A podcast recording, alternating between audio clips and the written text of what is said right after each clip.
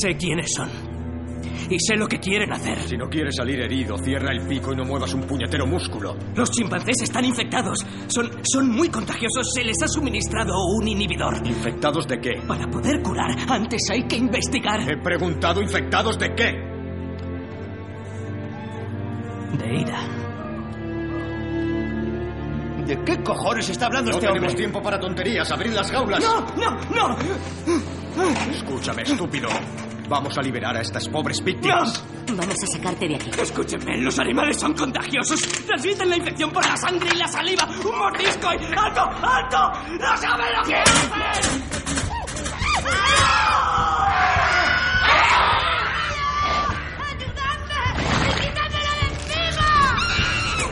¡Maldito cabrón! ¡Ahora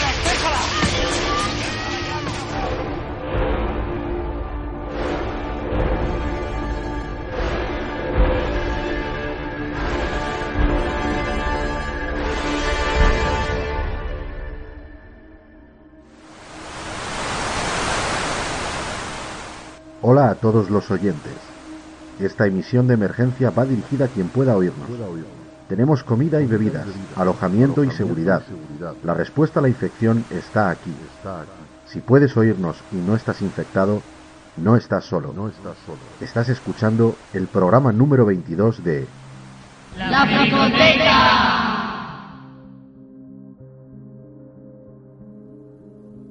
Acompañé a mis padres y a mi hermana a la estación de Paddington. Pensábamos ir al aeropuerto a coger un avión, con la esperanza de ir a otro país. Mi padre llevaba un maletín lleno de dinero, aunque el dinero ya no servía de nada. Miles de personas habían tenido la misma idea.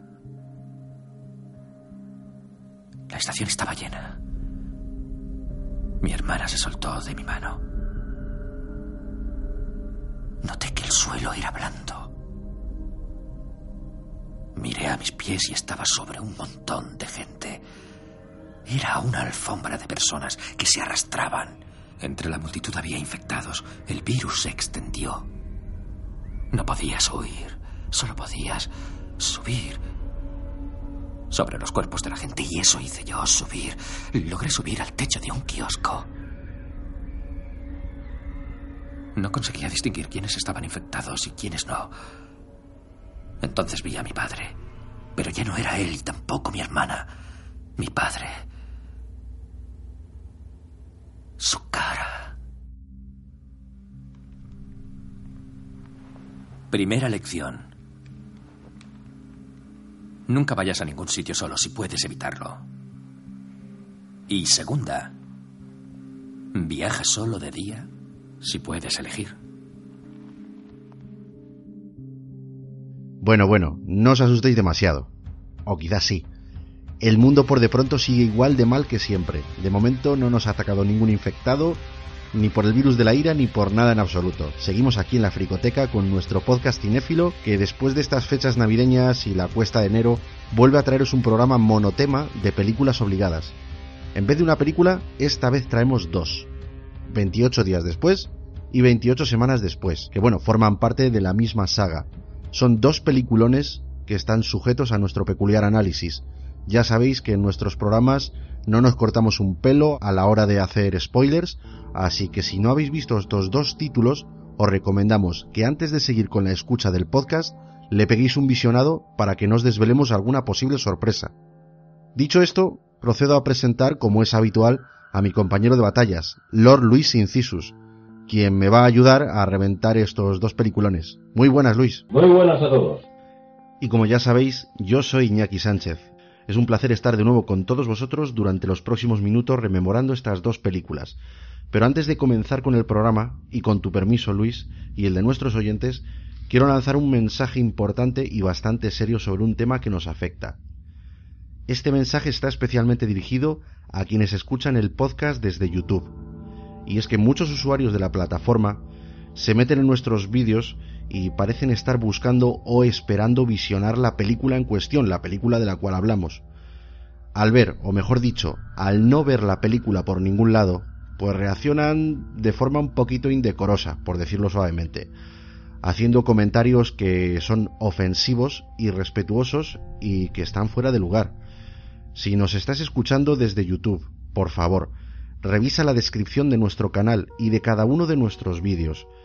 Que te quede bien claro que la Fricoteca es un podcast, es decir, un programa de audio, repito, de audio. Se emite por Internet pretendiendo simular una emisión de radio. Esto tiene que quedarte bien claro si eres de esos que fácilmente insultas o das a dislike cuando no encuentras lo que buscas. Si esperas ver una película gratis por YouTube, te equivocas de canal. En la Fricoteca no subimos ni subiremos películas completas. Es importante que esto quede claro y desde aquí te invitamos a que disfrutes de nuestros programas o a que abandones su reproducción si no es el tipo de entretenimiento que estás buscando. Lo preferimos a insultos e improperios de mal rollo que a nadie nos viene bien, ni siquiera a otros que sí que les gusta el programa. Nosotros hacemos este podcast porque nos gusta y nos ilusiona. Nos ilusiona compartirlo con la gente que ama el cine. Esto suena muy cursi, pero nosotros tenemos también nuestro corazoncito. Si recibimos un dislike, pues que sea porque nuestro programa no cumple las expectativas, porque no te guste, pues cómo lo hacemos, o cómo lo ecualizamos, porque no tiene calidad de sonido, o por cualquier razón que sea coherente pero no por una pataleta de niño pequeño. Ahora sí, dicho esto y habiéndonos quedado, entre comillas, a gusto, continuamos con el programa, pero no sin antes dar paso a una sección que es muy nuestra.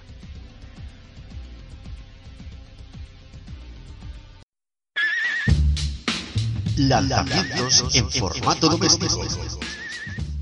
Ya sé que os esperabais otra voz en esta sección, pero os tendréis que conformar con la mía. Para el mes de febrero tenemos unos cuantos estrenos calentitos en Blu-ray. Empezamos por el miércoles 3, donde llegarán a nuestras tiendas El Club, Hitman Agente 47, de la saga del videojuego, y de Dead Train. Para el jueves 4, La Fórmula de la Felicidad, Life of Crime, Los Años Bárbaros, Operación Ogro, Tamaño Natural, Una Decisión Peligrosa y Unidad de Élite. Para el viernes 5, American Ultra, El Rey de La Habana, una nueva entrega de la saga Jarhead, Jarhead 3, El Asedio y Regresión. Para miércoles 10 tenemos Palabor 2, película en edición coleccionista, Second Origen, segundo Origen en español y Transporte Legacy. Para el viernes 12 tendremos El curioso caso de Benjamin Button, protagonizada por Brad Pitt, Éramos pocos y llegaron los aliens. La Cumbre Escarlata en edición normal y en edición metálica. La Misión. También tendremos Marte en edición Blu-ray 3D y en edición metálica, además de la edición normal. Pan.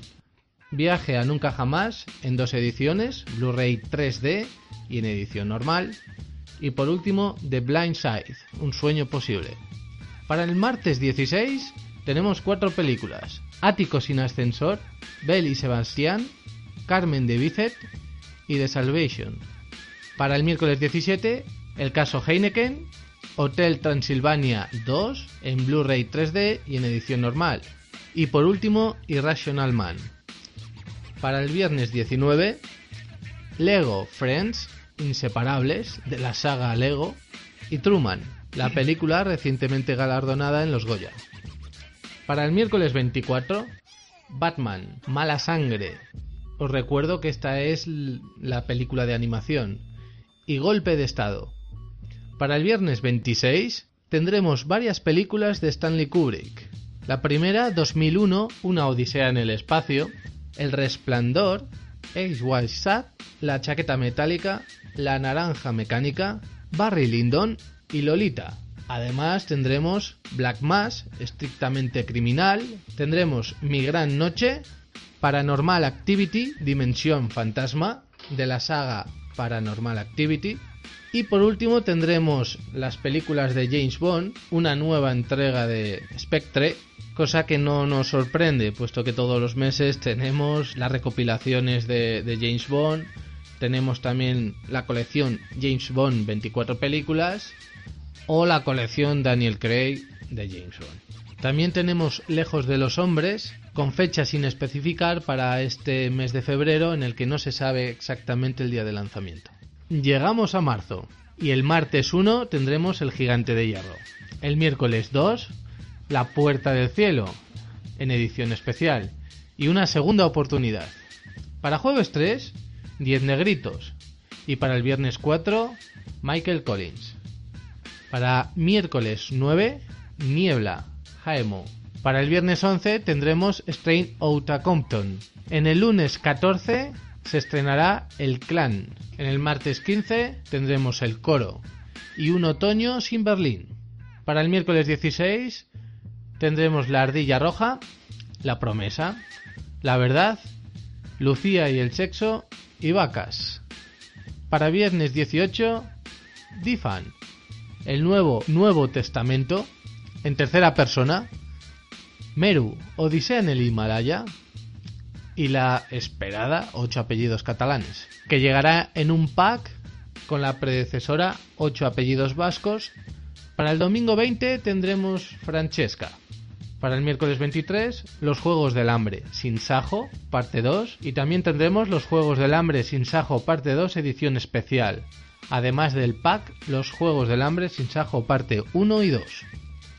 Para el miércoles 30 tendremos Dragon Ball Z, las películas 1 y 2, Dragon Ball Z, las películas 3 y 4, El viaje de Arlo, que estará en edición Blu-ray 3D, además de una edición metálica. También tendremos Ghost in the Cell, The Rising, Grandma, Molly Moon y el increíble libro del hipnotismo y Twin Dragon. Está protagonizada por Jackie Chan. Os recuerdo que todo título que sale en 3D también está disponible en 2D.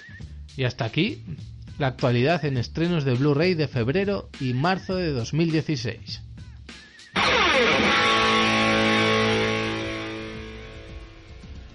Muchísimas gracias a Kakel que nos ha hecho la sección de estrenos en formato doméstico de febrero y de marzo. Y ahora seguimos con nuestro programa monotema. Escenario de las dos películas. En un laboratorio médico, donde se investiga con varias cepas de virus, tiene lugar una incursión perpetrada por activistas pro defensa de los animales. Hasta ahí todo bien, comprensible, y hasta se podría pensar en una justificación, pues en los laboratorios se prueban con primates tanto los virus como sus vacunas.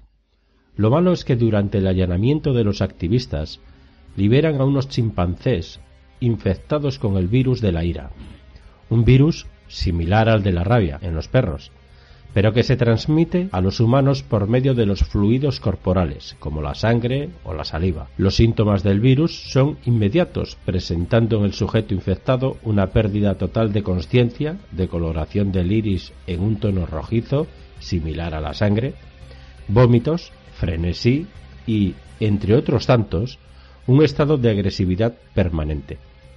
El contagio es casi inmediato y el virus se extiende por toda la isla británica sumiéndola en un caos apocalíptico en apenas 28 días después del primer contagio. Se toma como medida drástica evacuar el país y aislarlo del resto del mundo hasta que los infectados, incapaz de razonar, ni siquiera para alimentarse, mueran por inanición. Una vez han pasado 28 semanas después del primer contagio y no quedando vivo ningún infectado, el ejército estadounidense procede a la repatriación del país comenzando por Londres. Este es el escenario donde se nos presentan las dos películas y, si llega algún día, se nos presentará a partir de aquí la esperadísima 28 meses después. Todo empezó en la prensa. Pero desde el principio supimos que esta vez era distinto. Porque ocurría en pueblos y ciudades pequeñas. Y ya no lo veías solo por la tele, sino en las calles de la ciudad. Lo veías por la ventana. Era un virus muy infeccioso. No hacía falta que nos lo dijera ningún médico. Era la sangre. Se transmitía a través de la sangre. Pero cuando intentaron evacuar las ciudades ya era demasiado tarde. La infección se había extendido. Los controles del ejército ya no sirvieron. Y entonces comenzó el éxodo. Sinopsis de 28 días después. En 28 días después, La historia gira en torno a Jim, un joven mensajero que despierta en un hospital tras haber pasado inconsciente varios días. Al salir del hospital se encuentra un Londres vacío y destrozado en lo que ha sido un éxodo masivo y desesperado. Solo quedan unos pocos supervivientes en la ciudad y muchos infectados al acecho. Sin información ni noticias del exterior de la ciudad, encuentra la compañía de pocos supervivientes, los cuales se centran en encontrar más gente sin infectar. Al no haber apenas recursos, se hace cada vez más difícil huir de los infectados. No obstante, un mensaje de radio promete refugio, comida y protección armada, por lo que los protagonistas deciden arriesgarse y acudir al lugar de la emisión. Hola.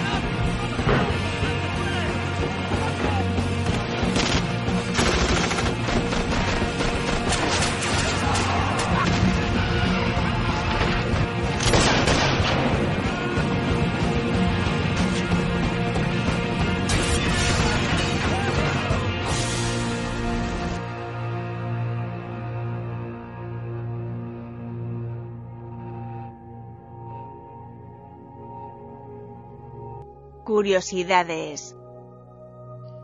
Esta vez no traemos un elenco muy grande de curiosidades, pero bueno, sí que son interesantes y por supuesto pues las teníamos que mencionar aquí. El comienzo de 28 días después es un homenaje al Día de los Trífidos, una miniserie británica de los 80. En dicha miniserie, el protagonista se despierta solo en el hospital con los ojos vendados, mientras que el resto del planeta se ha quedado ciego. Además, existen unas plantas carnívoras con capacidad para moverse que no hacen sino comerse a los ciegos. Casi toda la estructura de 28 días después sigue la del Día de los Trífidos. En este caso, en vez de plantas carnívoras, lo que hay son infectados, que no zombies. En la serie The Walking Dead también se repite un comienzo muy similar a 28 días después. El prota se despierta en un hospital y se encuentra el mundo ya arrasado por el holocausto zombie. Aquí sí que hablamos ya de zombies. En 28 días después y 28 semanas después hablamos de infectados. Esto me ha llamado la atención. Para conseguir que las calles de Londres estuvieran vacías durante el rodaje, grabaron a primera hora de la mañana y pusieron a chicas en toples en las aceras para que los conductores no entrasen en el set de rodaje. El actor Iwan McGregor, que ya trabajó con Danny Boyle en Trainspotting, fue la primera elección para el papel de Jim. Más tarde se lo llegaron a ofrecer a Leonardo DiCaprio. Finalmente se decidieron por Cillian Murphy por ser mucho menos conocido, ya que al director le interesaba que fuese realista y consideraba que con rostros conocidos a los espectadores les costaría más entrar en situación. Luego llegó a repetir con Cillian Murphy en Sunshine, otro peliculón. Hay una serie de historias paralelas con estilo cómic en el cual se explica el origen del virus, que de hecho es una cepa modificada del ébola. También existen más historias relativas al universo donde transcurre la saga, encuadernada en un libreto en forma de cómic. De esto hablaremos un poquito más adelante porque la verdad que es interesante. Y si os gustan estas dos películas, os lo recomiendo porque están francamente interesantes y amplían información acerca de los acontecimientos que transcurren durante la extensión de la pandemia. 28 días después ganó el premio Saturno a la mejor película de terror y el premio a la mejor actriz revelación para Naomi Harris. El magazine Bloody Disgusting la calificó como la séptima película de su top 20 de las mejores películas de terror de la década, y en 2008 ocupó el puesto número 456 en la lista de las 500 mejores películas de todos los tiempos de la revista Empire. En 2007, la revista Stylus Magazine la nombró la segunda mejor película de zombies de todos los tiempos. La cadena de televisión estadounidense Bravo le concedió el puesto número 100 en las 100 mejores películas de terror del momento. En Metacritic recibió un 73 sobre 100 basada en 39 comentarios. De hecho, Stephen King compró todas las entradas de una sala de cine para poder disfrutar de un pase privado. Se llegaron a escribir 20 finales diferentes, descartaron todos menos tres. Uno es el que se muestra en la película, otro es una versión más extendida del mismo, y en el tercero Jim no sobrevive. El edificio en el que Hannah y su padre viven ha sido denunciado y demolido. Para presentar a los infectados se escogió como extras atletas, siempre que fuera posible, para que corriesen velozmente y así dar frente a la cámara esa sensación frenética. Gran parte de los planos nocturnos fueron rodados durante el día, pues era más fácil así graduar las imágenes a la oscuridad que intentar quitar digitalmente todas las luces de los edificios en las calles. Las últimas palabras dichas en la película, por el piloto del avión, dicen en finlandés, podrían mandar un helicóptero. Curiosamente, en la segunda parte, 28 semanas después, eh, esto se cumple. O sea, mandan un helicóptero para recoger, atención spoiler, a los que sobreviven. Personajes principales. Bueno, para esta sección solo vamos a destacar a los cinco personajes clave en la película, comenzando por Jim, interpretado por Cillian Murphy, como ya hemos dicho antes. Jim es un joven mensajero de estos que van en bicicleta que sufre un atropello y despierta en una habitación de hospital tras haber pasado allí 28 días en coma. Cuando se despierta se encuentra el mundo que conoce arrasado por el virus de la ira pasa los primeros minutos de metraje tratando de asimilar la transición entre el mundo que conocía y el actual. En el estudio de doblaje le pone voz Eduard Farelo, un gran profesional con una voz icónica, voz que quizá nos sonará por la reciente 300, el origen de un imperio, ya que era la voz de Temístocles el protagonista. Pero Eduard es la voz habitual de Eric Bana y Edward Barnes. Oye, yo soy solo mensajero. Llevaba un paquete de. de Farrington a Shaftesbury cuando me atropelló un coche. Cuando me he despertado hoy en el hospital estaba solo. Creí que sufría alucinaciones. Selena, interpretada por Naomi Harris, es una chica joven, farmacéutica de oficio. Su personalidad ha sido transformada en el de una mujer ruda y de carácter debido al drama que aconteció a la infección. Le presta su voz en esta película la genial Victoria Pages, voz habitual de Kate Beckinsale, Vera Farmiga y Jennifer Connelly. Supongo que pensabas que ya nunca oirás una música original, ni leerás ningún libro que no haya sido escrito ya. O que no verás una peli que no se haya hecho.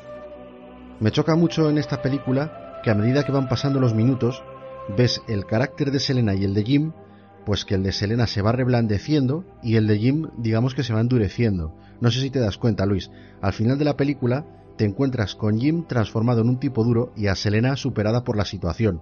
Y al principio de la película em, aparentemente es al contrario. O sea, eh, la tipa dura es Selena y el chico reblandecido y superado por las circunstancias es Jim. Entonces es interesante cómo, cómo se van cambiando las tornas. Por cierto, esta actriz Naomi Harris no es que haya trascendido mucho en su carrera, pero es la actual Penny de la franquicia de 007. Frank, interpretado por el actor británico Brendan Gleeson, el afectuoso padre de Hannah, un superviviente que vive atrincherado en el edificio donde tiene su vivienda junto a su hija Hannah, a quien protege de la infección. Este actor recuerdo haberlo visto en multitud de películas. Ahora se me viene a la cabeza, por ejemplo, Braveheart, Troya y la reciente Al filo del mañana, Quiero decir que Brendan Gleeson está respaldado por títulos muy importantes en su carrera cinematográfica. Es posible que aquí en España a lo mejor no nos suene tanto, porque siempre vamos a hacer un papel como un poquito secundario, pero la verdad es que tiene títulos este, este hombre que son de enorgullecerse. Y claro, un actor de tal magnitud se merece un doblaje a la altura. Es el actor de doblaje Arsenio Corsellas quien le da vida por medio de su voz en la versión doblada al castellano una maravillosa e icónica voz en el registro nacional del doblaje que habitualmente oímos en la boca de actores como Nick Nolte, Sean Connery, Bart Lancaster o Rock Hudson. El agua dejó de llegar hace tres semanas. Pensamos que podríamos vivir con el agua de los otros pisos, el de las cisternas y demás, pero no sabes lo rápido que se esfuma. Nos la bebemos. Se evapora. Se corrompe. Además, he de comentar que particularmente a mí me encanta el timbre de voz de Arsenio Corsellas, y me transmite una respetuosa seriedad. Además se ve eh, la involucración de Arsenio con el personaje que interpreta. Es, un modo simbiótico, digamos, de, interpretar en todas sus intervenciones, de tal modo que al personaje, de alguna manera, pues consigue hacer lo suyo, o por lo menos pues es la impresión que a mí me da. Hannah interpreta a esta joven adolescente, la actriz poco conocida Megan Barnes, una joven adolescente que vive aferrada a la única protección que tiene, su padre Frank, al entrar en sus vidas Jim y Selena, Hannah alberga una pequeña esperanza por formar una, nueva familia dentro de lo que es este apocalipsis que está, que está viviendo. En la versión doblada al castellano le presta su voz la genial actriz de doblaje Nuria Trifol, voz habitual de Annie Hathaway, Natalie Portman, Keira Knightley o Scarlett Johansson. No tengo apetito. No quiero comer. Quiero enterrar a mi padre. Es uno de los hombres de los que usted hablaba. Si te digo la verdad, este personaje me resulta un poco soso. Sé la importancia que tiene la película, el dramatismo que conecta con el espectador cuando su padre se infecta y todo eso. Ella representa la inocencia en la película. Pero es cuando Selena la droga en la mansión cuando realmente me empieza a parecer algo interesante. Es similar a la niña pequeña de Poltergeist, cuando empieza, ¿sabes?, a paranoiarse con lo de ya están aquí. Pero vamos, eh, justo cuando este personaje me empieza a parecer interesante, pues la peli se acaba. Mayor Henry West, interpretado por el británico Christopher Eccleston. Un jefe militar atrapado con su propia tropa a quienes prometió, para evitar un motín, que les conseguiría mujeres. Ahora se ve obligado por las circunstancias a convertirse en un tirano para que su compañía no se subleve en armas contra él. Este actor no me desagrada lo más mínimo para este tipo de papeles. No es un hombre corpulento, pero tiene cara de cabrón, Así que este papel pues le viene como anillo al dedo. Recuerdo verle en el remake de 60 segundos, allá por el año 2000, donde interpretaba al malo mafioso Raymond Calitri, que era un papel pues bastante más crispante y me parece que este tipo de personajes pues le vienen muy bien, o sea, le pegan, le pegan. Yo no sé por qué, pero pero le pegan bastante estos papeles de cabroncete. En esta ocasión le pone voz en el estudio de doblaje Ricky Coello, que como apuntamos en el programa de Terminator 2, no sé si recordáis, donde ponía la voz al padre adoptivo de John Connor, es la voz habitual de los actores Brent Spiner, Jackie Chan, Chris Cooper y Stephen Ria. Jamón, guisantes, judías y... tortilla.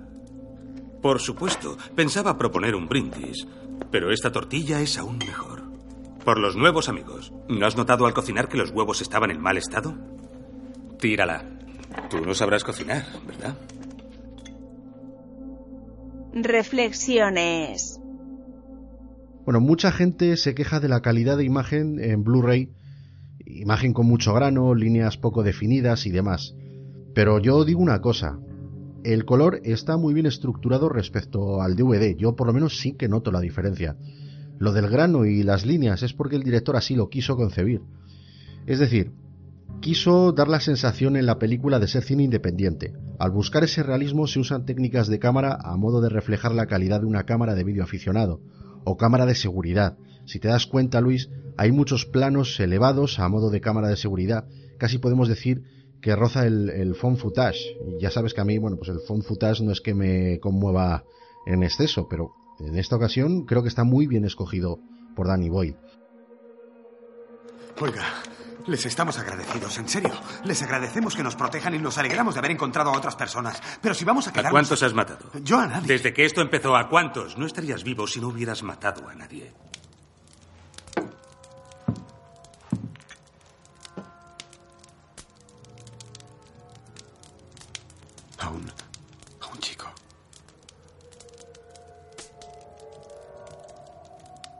¿Un niño? Sí. Tuviste que hacerlo. Si no, te habría matado él. Supervivencia. Es comprensible. Yo les prometí mujeres.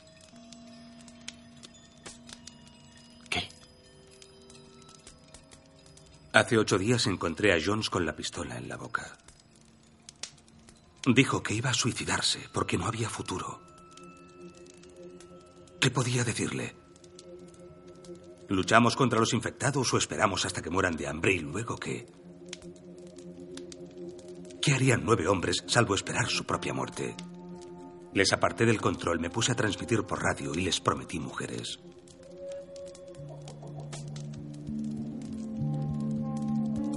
Porque las mujeres son el futuro. También como curiosidad comentaré que el científico Stephen Hawking admitió en una ocasión que él tiene cinco miedos racionales. Miedos racionales son aquellos que contemplan una posibilidad real de que puedan producirse por muy ridículos que a priori nos puedan parecer. Uno de ellos es la caída de un meteorito o un asteroide. Esto, por muy poco probable que nos pueda parecer en un principio, ya sucedió y cambió de hecho la vida del planeta. Otro miedo de Stephen Hawking es el avance en robótica e inteligencia artificial para con la supervivencia del ser humano. Bueno, esto si te pones a investigar, pues puede ser bastante profundo. Otro miedo que tiene este científico es miedo a una guerra nuclear a gran escala. Esto me recuerda una frase de Albert Einstein que decía, si en la Tercera Guerra Mundial utilizamos armas nucleares, en la cuarta usaremos palos y piedras. ¿Vale? Este es el tercer miedo que Stephen Hawking eh, admite tener, miedos racionales. El cuarto es miedo a una erupción volcánica en cadena. Esto provocaría un desastre de grandes dimensiones, no hay que decirlo. Eh, aparte del polvo y las cenizas, pues bueno, los daños ocasionados a la vegetación por la lava y demás, pues podrían acabar con la vida en el planeta. Y por último, la número 5 es miedo a una enfermedad mortal contagiosa de fácil transmisión, que es precisamente lo que acontece en esta saga de películas. 28 días después, a mi juicio, es la película más realista que he visto del género. ¿Vale? Quizá lo de realista pueda ser cuestionable, pero la manera que tiene de presentarlo en pantalla, desde luego, es contundente y creíble no solo por su forma de rodarse, sino por la música de John Murphy, que va increciendo y aporta tensión a las escenas. Me pasa algo parecido con Ravenous en cuanto a la banda sonora. Parece que en ocasiones pues no pega mucho, no pega nada, e igual eh, puede resultarnos rara de oír porque, bueno, en fin, no es nada épica y no es tampoco una banda sonora orquestral, pero bueno, yo creo que, en ocasiones eh, es un elemento clave en el desarrollo de las escenas. Y esto es una frase mía que siempre digo, parece un personaje más de la película. Esta película se centra más que nada en el drama que viven los personajes. Sobre todo existe el miedo a estar solo. Esto lo tienen presentes todos los personajes de la película, ya que se aferran a la compañía, si os dais cuenta. Está incluso más presente que el miedo a los infectados. La necesidad humana de tener compañía hace que gente muy diferente forme un grupo con el único objeto de ayudarse los unos a los otros. Un mensajero en bicicleta, una farmacéutica, un padre viudo y una hija adolescente. Gente que en su vida cotidiana jamás se hubiesen conocido o congeniado de no ser pues por este desastre. Jim, no podremos quedarnos mucho tiempo aquí.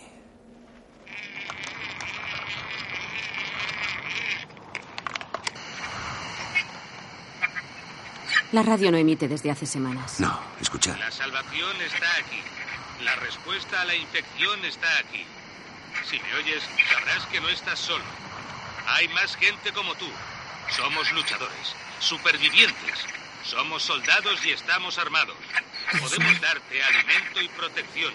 Soldados. Espera, no ha terminado. Control 42 de la M602, a 43 kilómetros al noreste de Manchester.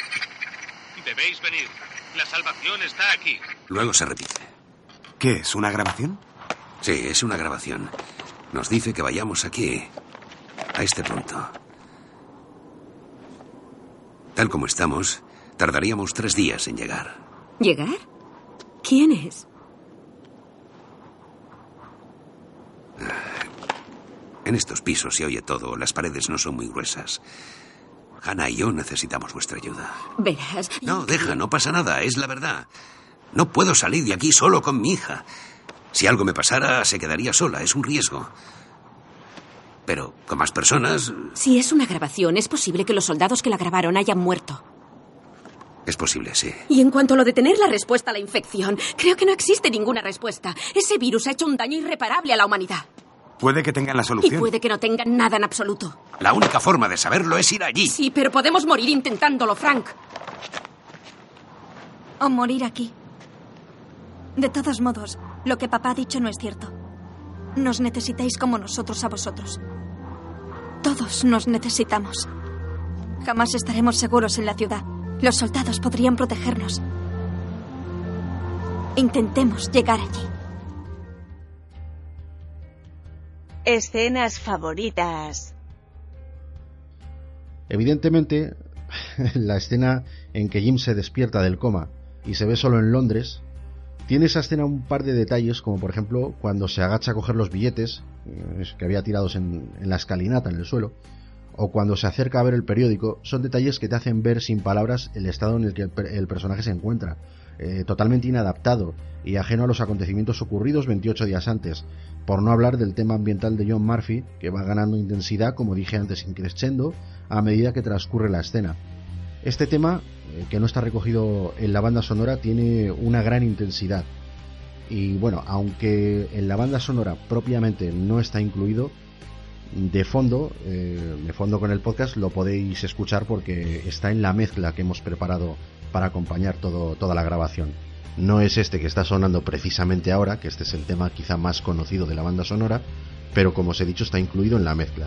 Aprovecho también para decir que si os gustan las bandas sonoras ambientales, podéis encontrar la mezcla que hemos personalizado para poner de fondo en este programa en el podcast o el canal de Gilles LR. J-I-L-S espacio LR. Iñaki, la escena en que paran a saquear combustible en el restaurante y Jim se mete dentro del edificio, cuando le sale el niño infectado y para defenderse lo tiene que matar.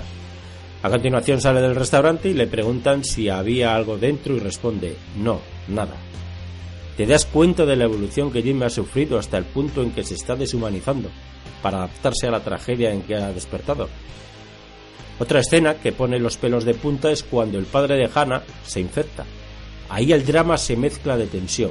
Es una escena buenísima, tío. Y otra de las escenas a destacar de esta película es cuando llevan a Jim a fusilar. Este logra huir y regresar a la mansión para salvar a Hannah y a Selena. Hay un momento en el que Selena ve a Jim atacar a un soldado, con sus propias manos, mojado por la lluvia, cubierto de sangre y sin camiseta. Claro, parece un infectado. Ella piensa que se ha infectado. Y en un momento dado coge el machete para matarlo como, como hizo con Mark. Entonces ve que sus ojos no se han transformado y no está infectado. Esta escena, eh, ¿qué, puedo decir? Es poesía, a la par que te hace reflexionar sobre la naturaleza humana más básica y en cómo pueden llegar a ser de similares un humano y un infectado, ¿vale? Por, eh, bueno, el tema ese de ese estado de rabia y tal, en el que no hay que olvidar que en esa escena Jim pues también se encuentra en un estado de rabia pese a no estar infectado. Podría decir que es la película del género Z más verosímil, creíble y acorde con la realidad que he visto. Es decir, si este tipo de historia tuviese lugar en nuestra realidad, sería muy similar a lo que se ve en la película, destacando quizá que aunque la amenaza el virus y los infectados es omnipresente, existe otra amenaza potencialmente peligrosa. Los seres humanos despojados de autoridad establecida, leyes y convenciones sociales. Es como la vuelta a la ley de la selva, donde el más fuerte o el que tenga las armas puede disponer de los recursos como se le antoje. Y eso plantea cuestiones y reflexiones internas muy universales acerca de la naturaleza del ser humano. Mars iba en ese barco. Y Smithers dijo, las mujeres y los marinos no deben mezclarse. Y el señor Vance dijo, todos sabemos lo que piensas, Smithers. Ese era mi episodio favorito de Los Simpson. Eso es lo que están haciendo a miles de kilómetros de aquí, al otro lado del Atlántico. Cenar viendo los putos Simpson. Y luego se acuestan con sus mujeres. Y mientras nosotros estamos aquí, atados a un radiador porque el comandante ha perdido el juicio. Y quiere reiniciar el mundo cuando el resto del mundo no se ha detenido. Imagínatelo. Por favor, piénsalo bien. ¿Cómo va a cruzar la infección el océano? ¿Cómo va a cruzar tantas montañas y ríos? Seguro que la han detenido. Y ahora mismo la tele estará emitiendo y los aviones volando y el resto del mundo sigue como si nada. Piénsalo. Vamos, piénsalo bien. ¿Qué harías tú con una isla infectada? Ponerla en cuarentena. No hay infección, solo hay hombres matando hombres. ¡Están loco!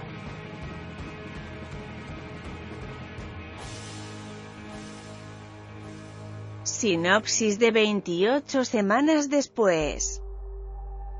Durante la propagación del virus de la ira, un grupo de supervivientes se atrinchera en una casa en mitad del campo, mientras los infectados diezman Inglaterra. Entre los supervivientes hay un matrimonio, Don y Alice, cuyos hijos se encuentran a salvo fuera del país. Un día aparece un niño pidiendo auxilio. Ese mismo día los infectados que le perseguían irrumpen en la casa y acaban con todos los supervivientes menos con Don, que logra escapar sacrificando la salvación de su mujer. 28 semanas después de que el terrible virus de la ira diezmase Inglaterra y transformase a casi toda la población en monstruos sanguinarios, cuando las fuerzas americanas de ocupación declararon que la infección había sido completamente erradicada, se dio comienzo a la tarea de reconstrucción del país. Don vive corroído por la culpabilidad. Sus hijos, Andy y Tammy, vuelven a Londres en la primera oleada de refugiados. Don les anuncia la muerte de su madre. Divididos entre la alegría del reencuentro y la pena, los tres intentarán reponerse y retomar una vida normal en la ciudad dirigida por el ejército americano. Pero pronto aparecerá Alice, quien pese a estar infectada, no presenta los síntomas de la ira, pero es contagiosa igualmente. Durante el reencuentro, el virus se reactivará de nuevo y pronto los refugiados volverán a huir de la infección.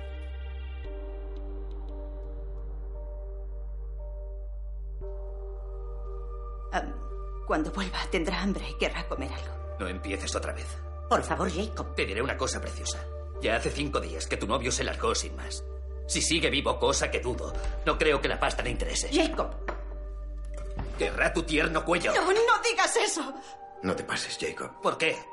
Todos sabemos que es cierto. Cuanto antes lo afrontes será mejor. En el exterior no hay supervivientes. Nosotros estamos aquí y ellos fuera.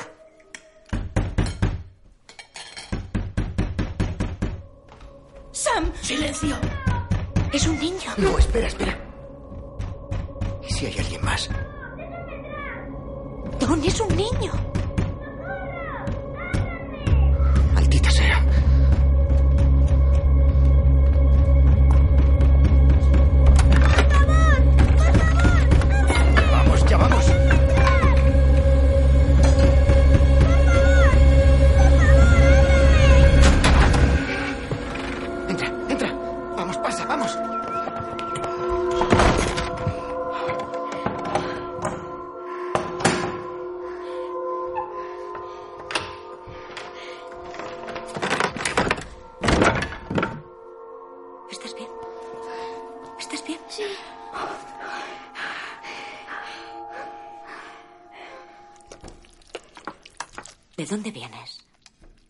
Sanford. Está a varios kilómetros río arriba. Cómo has llegado aquí? Ellos me perseguían. Gritaban. Me asusté y huí. Intenté esconderme en otras casas. Estaban vacías. Luego entré en el bosque, siguiendo el río hasta que llegué aquí. ¿Quién te perseguía? Mi madre y mi padre. Intentaban matarme. Y hay otros. ¿Cuántos? Cientos. Sam.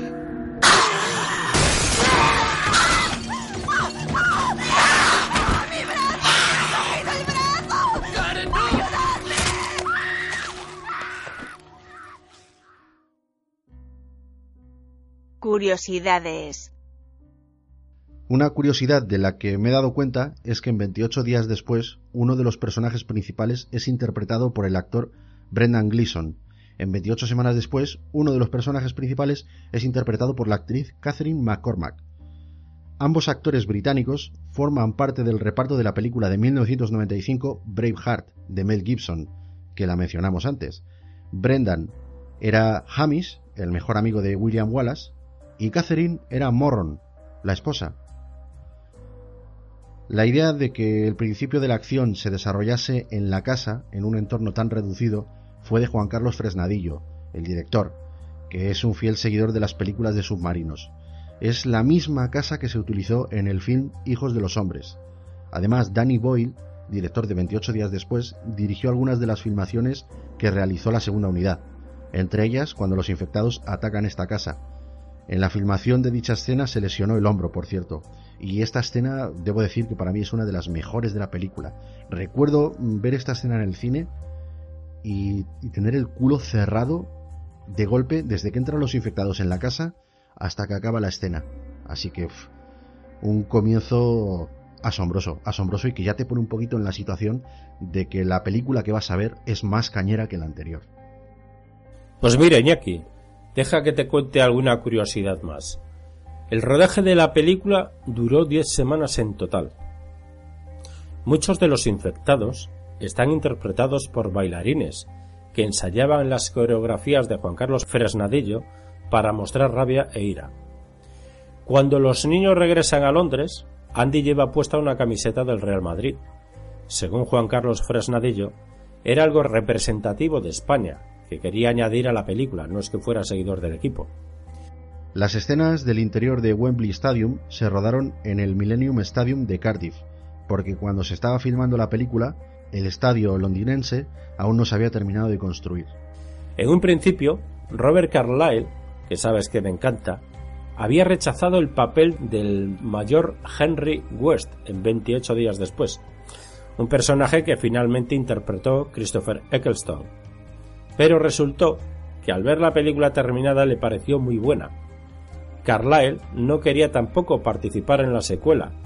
Esta vez argumentó que no quería verse implicado en ensuciar 28 días después. Sin embargo, después de leer el guion cambió de idea. El actor afirmó que en el guion había un par de momentos estupendos que anunciaban una secuela muy digna. ¿Qué te parece? Pues un acierto y un deleite para los fans de este actor. Ya tardábamos en decirlo, ¿verdad? Pero es que es cierto, joder, el personaje eh, podría haber sido cualquier otro intérprete, incluso alguien desconocido, y la peli seguiría siendo buena. Lo que pasa es que el hecho de que Carlyle participe en ella hace que la peli sea enorme. Esta es una de las pocas películas de Robert Carlyle en las que no aparece en el cartel principal.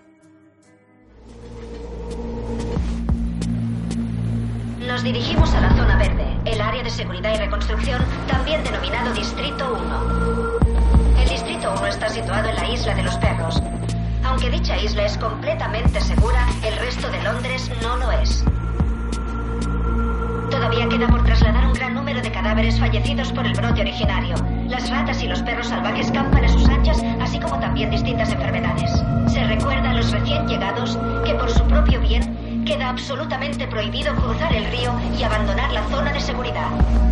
Están a punto de unirse a los 15.000 civiles que ya residen en el Distrito 1. Sector 2, Según vamos aproximándonos a su nuevo hogar, podrán observar un gran incremento de la presencia militar. El ejército de los Estados Unidos es el responsable de su seguridad. Haremos todo lo que esté en nuestra mano para hacerles la repatriación lo más cómoda posible. Sin embargo, creo que el Distrito 1 les sorprenderá agradablemente. Tendrán agua corriente fría y caliente, electricidad las 24 horas del día, un centro médico, un supermercado y hasta dispondrán de un pub.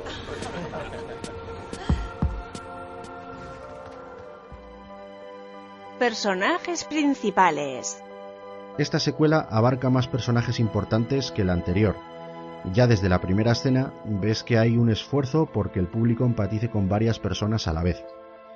No voy a destacar a todos porque son muchos y este programa pues se eternizaría más de lo pretendido, además que estamos yendo, si os dais cuenta, un poquito a toda hostia para daros esta información porque estamos intentando en el espacio de un programa abarcar dos películas, así que para ser breve vamos a hablar de los personajes en torno a los que gira la historia.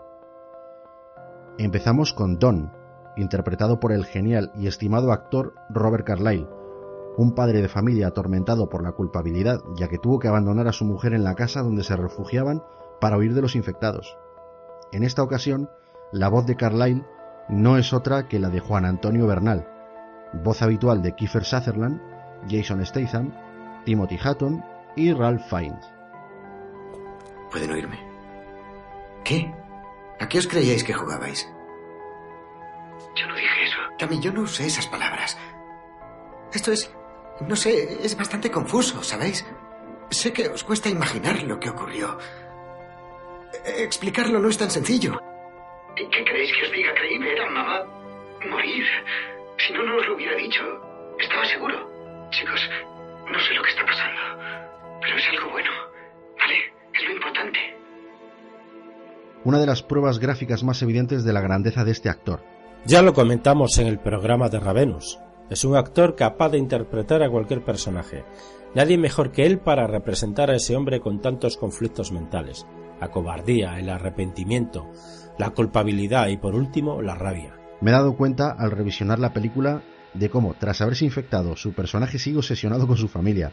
Se oculta y protege de las explosiones por las calles de Londres y no descansa hasta dar con sus hijos. Tiene momentazos muy buenos y Carlyle es capaz de dotar a sus personajes de alma, capaz de diferenciarse de cualquier otro infectado precisamente por su personalidad. Creo que es el punto más fuerte de la película. Para mí, cuando no está en pantalla, la película pierde interés.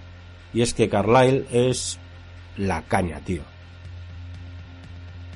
Alice, interpretada por Catherine McCormack, esposa de Don y madre de Tammy y Andy, una madre afectuosa en cuya sangre se encuentra la clave para crear una posible vacuna contra el virus de la ira.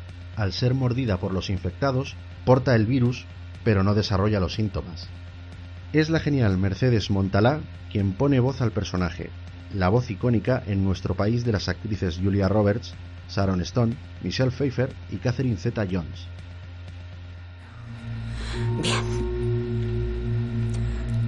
Oh, no, no estoy bien. Esto es horrible. Los niños están a salvo, ¿verdad? Menos mal que pagamos aquella excursión. ¿Te imaginas no haberlo hecho? Es curioso cómo este personaje te deja intuir el rencor, arraigado hacia su marido por abandonarla, y por momentos parece que le perdona todo. No llego a saber con certeza si ella es consciente de que puede infectar a otras personas y por eso contagia al marido o solo ocurre por accidente. No me queda claro, pero creo que la película tampoco pretende esclarecerlo. Le añade interés. Tiene un momento con el hijo en el que deja ver cómo por momentos la ira parece tomar el control de su personalidad. Es decir, no sé, parece como que no es del todo inmune, porque si te das cuenta, ella es consciente de todo, pero aún así se le ve ese estado frenético, o sea que, no sé, da que pensar. La verdad es que este personaje, aunque no tiene más que dos o tres intervenciones, da mucho que pensar en la película. Tammy, interpretada por una jovencísima Imogen Poots, hija de Don y Alice y hermana mayor de Andy, se esfuerza ante todo en proteger a su hermano pequeño de cualquier amenaza, incluso ante su propio padre. La reactivación del virus le lleva a demostrarse a sí mismo una fortaleza y madurez necesarias para superar el caos de la infección. Podría decirse, repasando la carrera de algunos actores de esta película, que despegaron aquí. Es el caso de esta actriz, Imogen Poots, que aunque aún no ha hecho nada que pueda considerarse memorable, se le puede ver en unas cuantas películas recientes como el remake de Noche de Miedo o Need for Speed. En España le presta su voz Iris Lago, quien por cierto parece que se estrenaba con 28 semanas después como actriz de doblaje. Cuando nos separaron, creí que te había perdido. Pase lo que pase. Deberías haber visto los campos de refugiados. Éramos 20 en cada tienda y solo un retrete. ¿Una nueva casa? Andy, interpretado por el joven debutante Macintosh Magelton. Este chico con nombre de computadora personal interpreta al menor de los hijos de Don y Alice y hermano de Tammy. Lo curioso de este personaje es que tiene un extremado valor para la película porque al igual que su madre, alberga en su sangre la posibilidad de crear una vacuna contra el virus, ya que al ser mordido se infecta pero no presenta los síntomas. He de decir que este chico no ha vuelto al mundo del cine ni tampoco a la televisión desde esta película. 28 semanas después, ha sido su primera y única intervención en el mundo del espectáculo.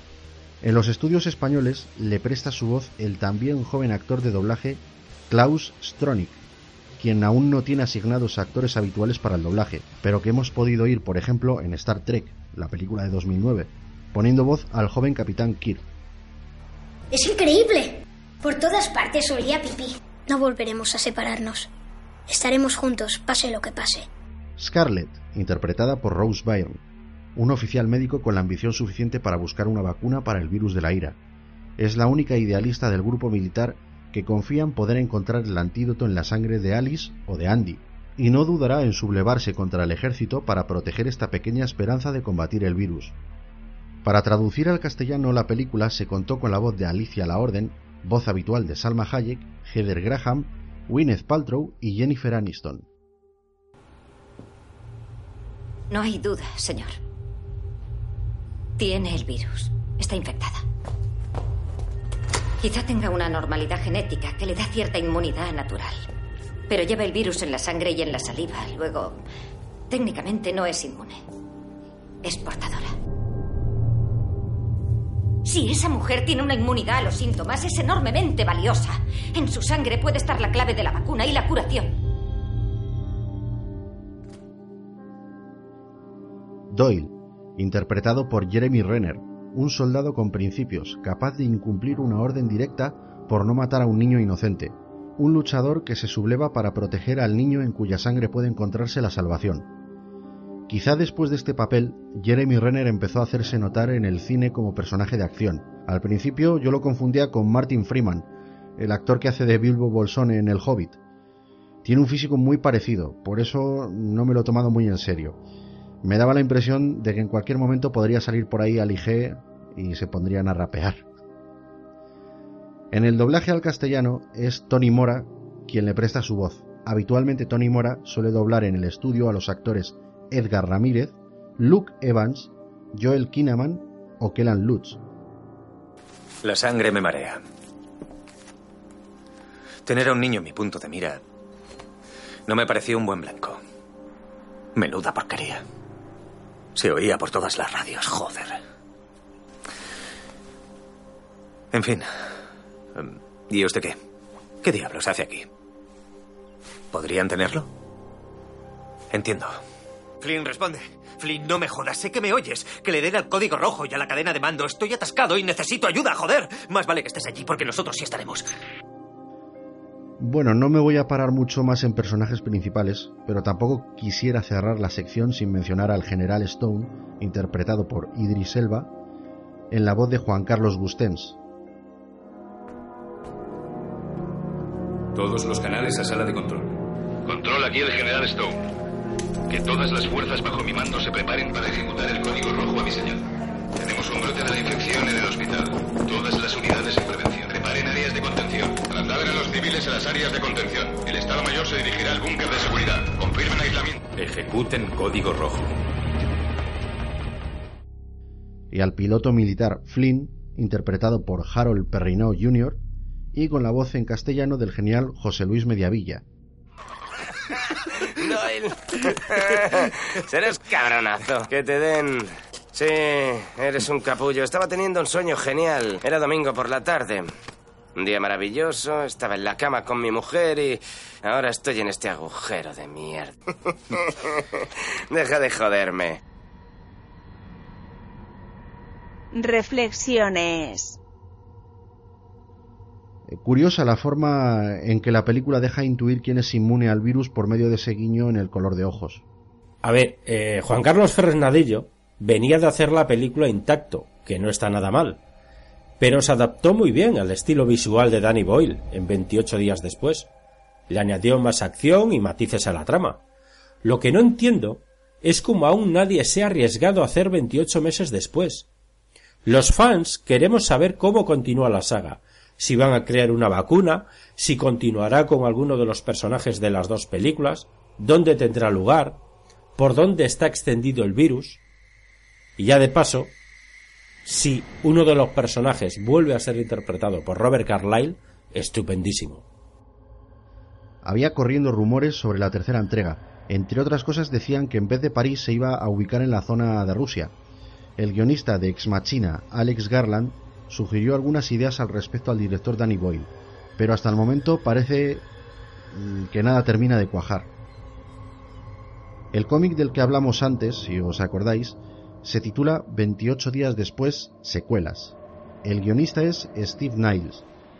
Y bueno, este cómic viene encuadernado en tapa dura, a tamaño de cuartilla, y es una recopilación de historias en formato cómic que cuesta entre los 10 y los 12 euros más o menos, son historias cortas que completan la primera película y conectan esta con la segunda. La descripción que Amazon da es la siguiente. Steve Niles, Dennis Calero, Diego Olmos, Ben Branch y Nat Jones, novela gráfica 18 x 18 centímetros, tapa dura, 112 páginas a color. El maestro del terror en viñetas Steve Niles, 30 días de oscuridad, se une a tres inquietantes ilustradores para ahondar en el fenómeno cinematográfico que arrasa en todas las taquillas. El comienzo de 28 días después, secuelas, enlaza con el final de la primera película y, en sus páginas finales, tiene lugar un descubrimiento que desencadena los sucesos de 28 semanas después, la cinta dirigida por Juan Carlos Fresnadillo. Todo esto a través de cuatro relatos centrados en el mayor horror que haya conocido la humanidad. En esta secuela, la atención se centra en la amenaza del virus y en los infectados, pero me gusta que respete matices de la primera parte. Me refiero a esa amenaza que hablábamos sobre la moralidad del ser humano, las decisiones que toma cuando se ve desprovisto de las leyes de la sociedad. En el personaje de Carlyle se ve claramente la dualidad de sus ideas, el conflicto entre salvar a su mujer y huir para sobrevivir. También la duda entre contarle a sus hijos lo que realmente sucedió y cómo debiese haber actuado. Aunque la película se empeña en mostrarnos a Robert Carlyle como un cabrón, incluso como si fuese el villano de la película, creo que es el personaje más humano que hay en la cinta. Están esos matices muy intensificados en la película, con lo que creo que mejora la anterior. Y por supuesto, le mete más acción. Quizá no es tan cercana a la realidad como 28 días después, pero sí que resulta mucho más canera. Escenas favoritas. Espero que los dos entendáis que no podemos volver a nuestra antigua casa, aunque quisiéramos. Está fuera de la zona de seguridad y además a mí no me apetecería volver a aquel lugar. ¿Qué le pasó, papá? ¿A mamá? Sí. Sí. ¿Por qué no os sentáis y os lo cuento?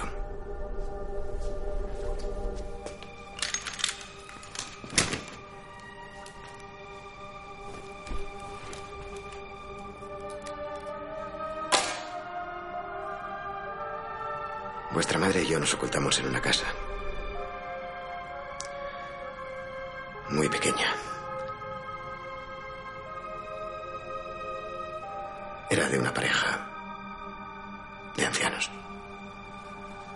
Ellos estaban allí. Y tres personas más. Estábamos intentando sobrevivir, supongo. Al principio nos fue bastante bien. Hasta que nos atacaron.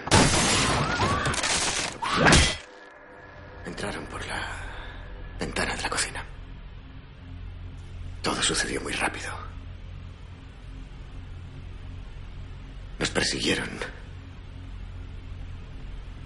Y nos rodearon. Quedamos atrapados. En el dormitorio. Les veo. Les veo allí. Mordiéndola. No pude hacer nada.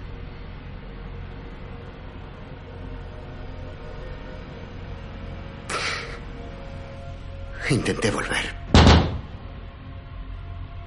Pero ella ya no estaba.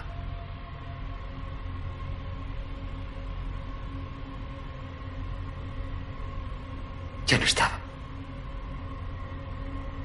¿No pudiste hacer nada? No, no pude hacer nada.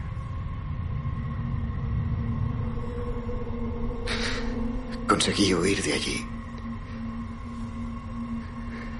Corriendo. Corrí, corrí.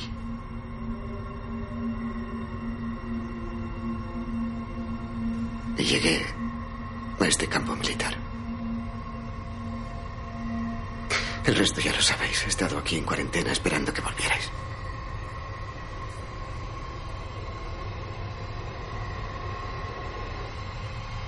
Nos alegramos de que sigas vivo.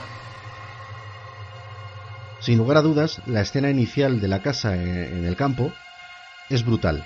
Hago hincapié en el momento en que Don sale por la ventana y echa a correr. Esos planos siguiéndole en el que decenas de infectados corren detrás de él es tremendamente tensa.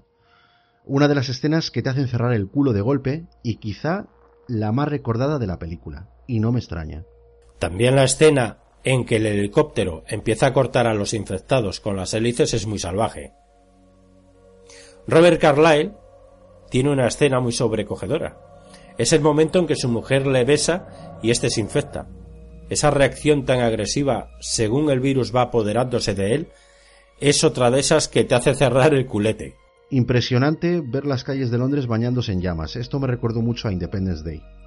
Los momentos en que están sin luz en el metro, acechados por el padre y con la visión nocturna del rifle, son muy intensos, macho.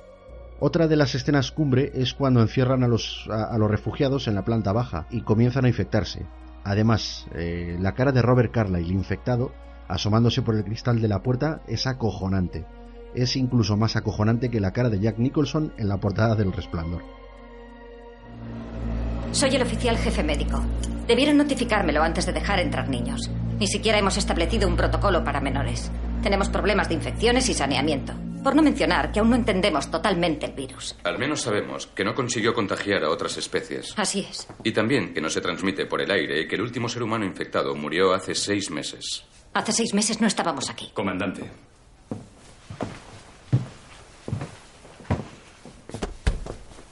¿De qué tiene miedo? ¿Y si se reactiva? Eso no pasará. Pero ¿y si ocurre? Si reaparece, lo cortaremos. Código rojo.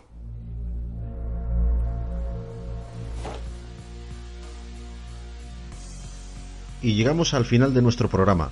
Ha sido un placer realizar este homenaje a estos dos peliculones. Hoy hemos batido un récord, casi sin pretenderlo.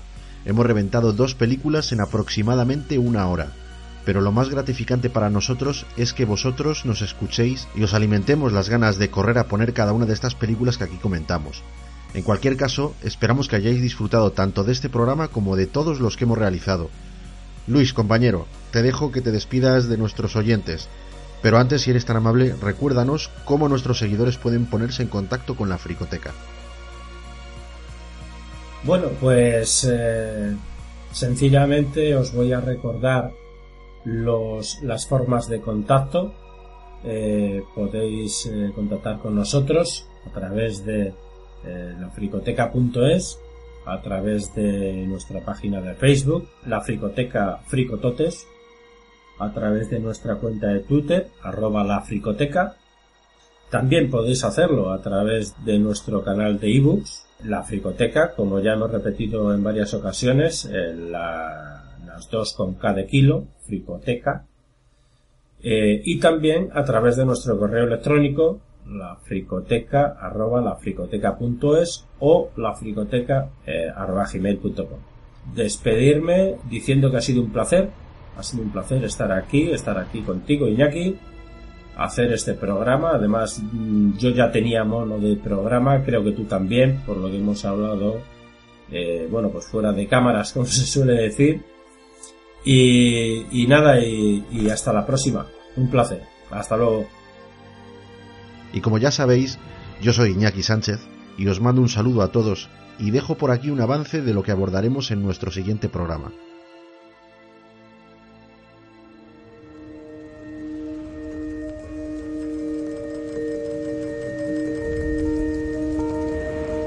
Supongo que también debo comprarte ese. He tenido mucho tiempo para ojearlo. ¿Por qué no lo lees tú? Claro.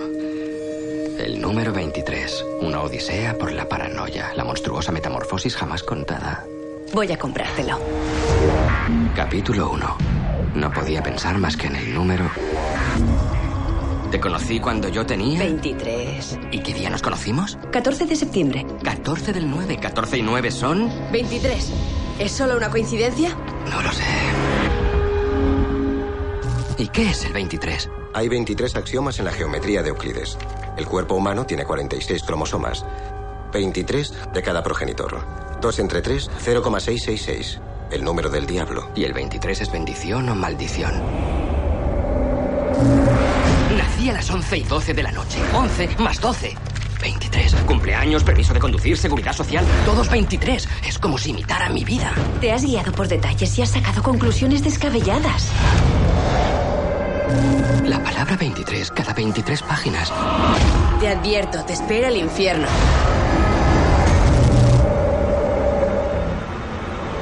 El número.